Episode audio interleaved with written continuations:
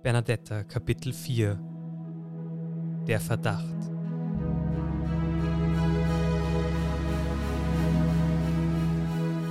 Inhaltsangabe Bernadetta hat viele Jahre mit ihrem Ehemann, einem bekannten deutschen Schauspieler, in Los Angeles gelebt.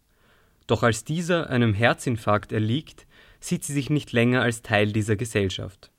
Im Flugzeug nach Wien trifft sie auf Brunhilde, deren Mann, ein österreichischer Politiker, ebenfalls verstorben war. Bernadette und Brunhilde sind sich nicht im Klaren, dass sie miteinander mehr verbindet, als ihnen lieb ist.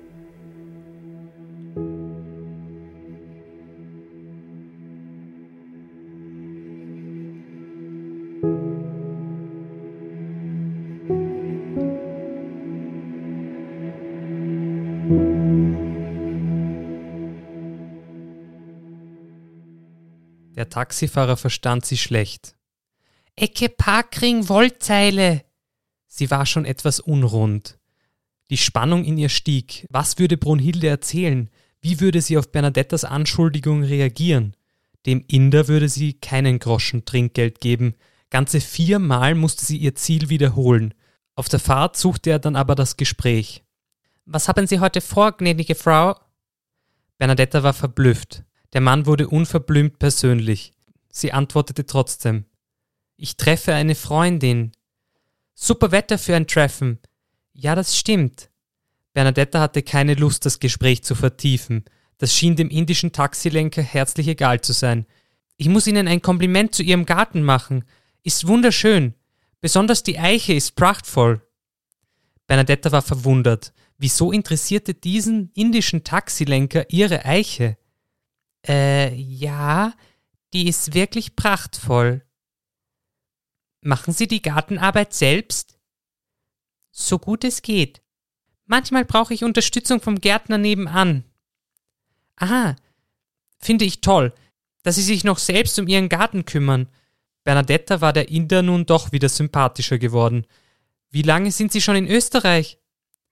Der Taxilenker schaute sie aus dem Rückspiegel prüfend an. Ich bin seit 15 Jahren hier. Wie gefällt Ihnen Österreich?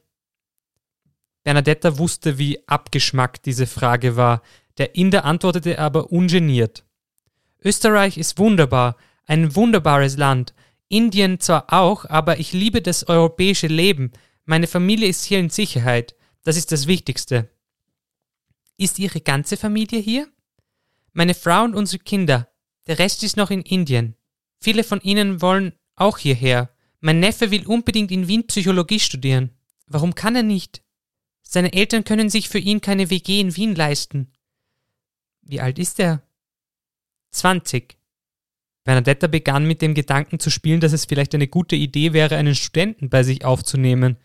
Das Haus wäre nicht mehr so leer und sie hätte manchmal jemanden zum Reden, besonders jetzt, wo sie wahrscheinlich keine große Lust mehr haben würde, sich mit ihrer Freundin, unter Anführungszeichen, zu treffen. Sie müsste der Person allerdings vertrauen können, sonst hätte das keinen Sinn. Die Harmonie müsste stimmen. Der Küchentisch wäre beim Abendessen nicht mehr so leer. Natürlich würde der oder die Studentin nicht immer im Haus sein, aber das war auch gut so. Ich hätte bei mir ein Zimmer frei, wenn Interesse bestehen würde. Der Inder sah sehr überrascht aus. Wieder musterte er sie. Das ist ein sehr großzügiges Angebot. Bernadetta war sich nicht sicher, ob ihr dieses Angebot nicht nur hinausgerutscht war.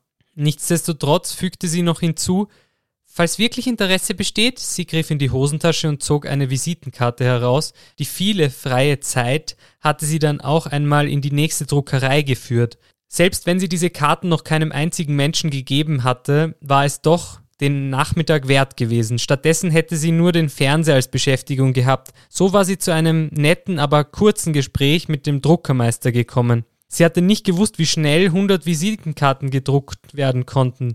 Der Inder bedankte sich für das Trinkgeld und die Visitenkarte und versicherte ihr, sein Neffe würde sich mit ihr in Verbindung setzen.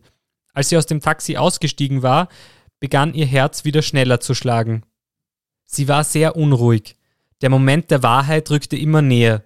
In ein paar Minuten würde sie mit Brunhilde auf derselben Bank wie immer sitzen und über belangloses Zeug plaudern. Da war es schon einmal kein leichtes, tiefer zu graben. Doch Bernadetta musste das tun. Sie wollte Klarheit. Jahrzehntelang hatte sie mit ihrem Mann zusammengelebt. Nun war sie sich nicht mehr sicher, wer ihr Mann überhaupt gewesen war. Hatte er sich mit Brunhilde wirklich hinter ihrem Rücken getroffen? Sie betrat den Stadtpark. Eigentlich war an diesem Tag kein gutes Wetter, um im Stadtpark auf einer Parkbank zu sitzen, aber das war eben ihr Stammplatz. Der Park war menschenleer. Bernadetta schaute nach oben zum Himmel. Es braute sich etwas zusammen. Optimales Wetter, um über Brunhildes mögliche Affäre mit ihrem Mann zu sprechen, dachte Bernadetta. Als sie so langsam durch den Stadtpark spazierte, fiel ihr ein, dass sie keinen Regenschirm dabei hatte. Es würde sicher in wenigen Minuten zu regnen beginnen. Von weitem sah sie Brunhilde auf der Stammbank sitzen. Bernadetta atmete tief durch. Sie wusste, dass dieses Gespräch für sie hochemotional werden würde. Hallo, sagte Bernadetta vorsichtig, als sie sich neben Brunhilde setzte und diese umarmte. Hey, wie geht's dir?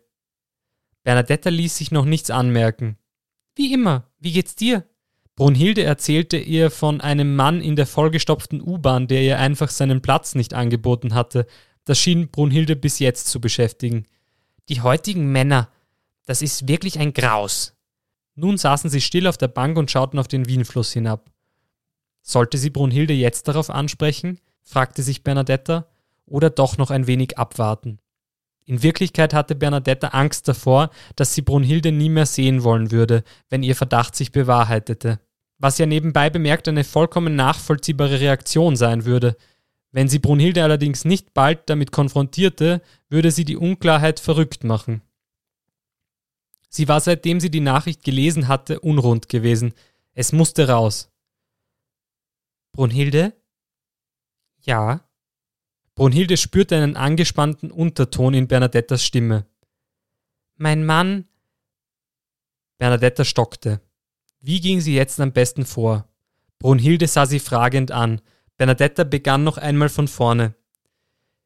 Ich habe gestern das Handy meines Mannes in einer Schachtel gefunden. Brunhilde schien leicht nervös zu werden. Ja? Bernadetta sah Brunhilde eindringlich an. Ich habe ein paar Nachrichten gelesen, die mich sehr verwirrt haben. Was denn für welche? Bernadetta sah Brunhilde tief in die Augen. Mein Mann hat mich betrogen. Irgendetwas sagte Bernadetta, dass ihre Gesprächspartnerin nicht so überrascht war, wie sie tat. Wie kommst du drauf? Er hat mit einer Frau geschrieben, die haben sich im selben Hotel, von dem du gesagt hast, dass du öfter dort absteigst, getroffen. Brunhilde merkte, worauf Bernadetta hinaus wollte. Das Hotel? Das gibt's ja nicht. Weißt du, wie sie heißt? Oder sonst noch etwas über sie? Zweifelnd musterte Bernadetta Brunhilde. Am Ende jeder Nachricht stand ein B. Es war kaum zu übersehen, dass sich Brunhilde in ihrer Haut gerade nicht so wohl fühlte. Bernadetta sah sich in ihrer Annahme bestätigt. Trotzdem wollte sie die Wahrheit aus Brunhildes Mund hören. Doch diese schwieg und tat so, als ob sie darüber nachdenken würde, wer diese Frau sein konnte. Brunhilde, bist du diese Frau gewesen? Brunhilde sah Bernadette erschreckt an. Ihr fehlten die Worte. Doch dann stotterte sie leise. Ich? Stille. Sie sahen sich beide tief in die Augen. Bernadetta spürte Wut in sich. Brunhilde hingegen hatte Scham und Schuldgefühle, Sie drehte sich von Bernadetta weg. Eine lange Zeit sagte keine der beiden Damen etwas. Dann öffnete Brunhilde ihren Mund, um etwas zu sagen. Bernadetta, ich. In dem Moment schlug auf der gegenüberliegenden Seite des Wienflusses ein Blitz ein. Die beiden Damen erschraken, sprangen auf und rannten aus dem Park. Komplett durchnässt setzten sie sich ins Café Brückel. Eine Melange. Zwei. Bernadetta und ihre Freundin atmeten tief durch. Das war knapp. Bernadetta nickte. Wieder Stille. Keine der beiden wusste, was sie sagen sollte. Geschweige denn war sie dazu motiviert, etwas zu sagen. Bernadetta sah sich im Lokal um. Saß da vorne nicht jener Mann, von dem ihr Brunhilde letztens erzählt hatte? Sie machte Brunhilde auf ihn aufmerksam. Ja, das ist er, und neben ihm sitzt seine Frau. Sofort waren sie wieder dort angelangt, wo sie vor dem Blitz aufgehört hatten. Bernadetta nahm schwer an, dass jene Frau auch von ihrem Mann mit Brunhilde betrogen worden war. Vorwurfsvoll sah sie Brunhilde nun an. Diese las ihren Blick und begann zu erzählen. Es. Weißt du, ich war sehr einsam, als ich nach LA kam. Ich kannte niemanden. Bernadettas Vermutung hatte sich also bewahrheitet. Brunhilde begann ihr zu erzählen, wie sie ihren Mann betrogen hatte. Anscheinend nahm sie an, Bernadetta würde ihr leichter verzeihen können, wenn sie ihr ausführlich schilderte, wie es zu dieser Affäre gekommen war. Auf eine gewisse Weise trug das dazu bei, dass Bernadettas Enttäuschung sich mehr auf den Schauspieler verlagerte als auf Brunhilde. Ja, Brunhilde war damals ein Flittchen gewesen und hatte viele männliche Bekanntschaften gepflegt, aber Bernadetta konnte ein wenig nachvollziehen, wieso Brunhilde diese Affäre gehabt hatte. Ihr Mann war seinerzeit sehr attraktiv gewesen. Dann kam noch der Promi-Faktor hinzu, das schindete schon Eindruck. Den Hass, den sie in den letzten paar Stunden gegen Bruni aufgebaut hatte, linderten diese Gedanken aber keineswegs. Brunhilde erzählte von dem Interview mit den zwei Schauspielern und davon, wie überwältigt sie damals gewesen war, als Bernadettas Mann sie zu einem Essen einlud. Sie waren damals nach dem Interview noch auf ein Getränk gegangen. Aus einem wurden dann ein Paar und schlussendlich kamen sich die beiden im Suff sehr nahe. Brunhilde meinte, die Affäre sei nur körperlicher Natur gewesen, und doch hatte sie sich über Jahre gezogen. Das kaufte ihr Bernadetta nun auch wieder nicht ab. Ja, nein, okay, es waren damals doch auch Gefühle im Spiel gab Brunhilde zu und begann im selben Atemzug von den gemeinsamen Ausflügen, die sie mit Bernadettas Mann unternommen hatte, zu erzählen. Der erste Ausflug mit ihm war wie ein Traum gewesen. Sie waren mit seinem beeindruckenden Gefährt durch das Umland von Los Angeles gefahren und hatten es sich später in einem schönen Hotel gut gehen lassen. Bernadetta konnte sich beim besten Willen nicht erklären, warum Brunhilde jetzt diese Geschichten auspacken musste.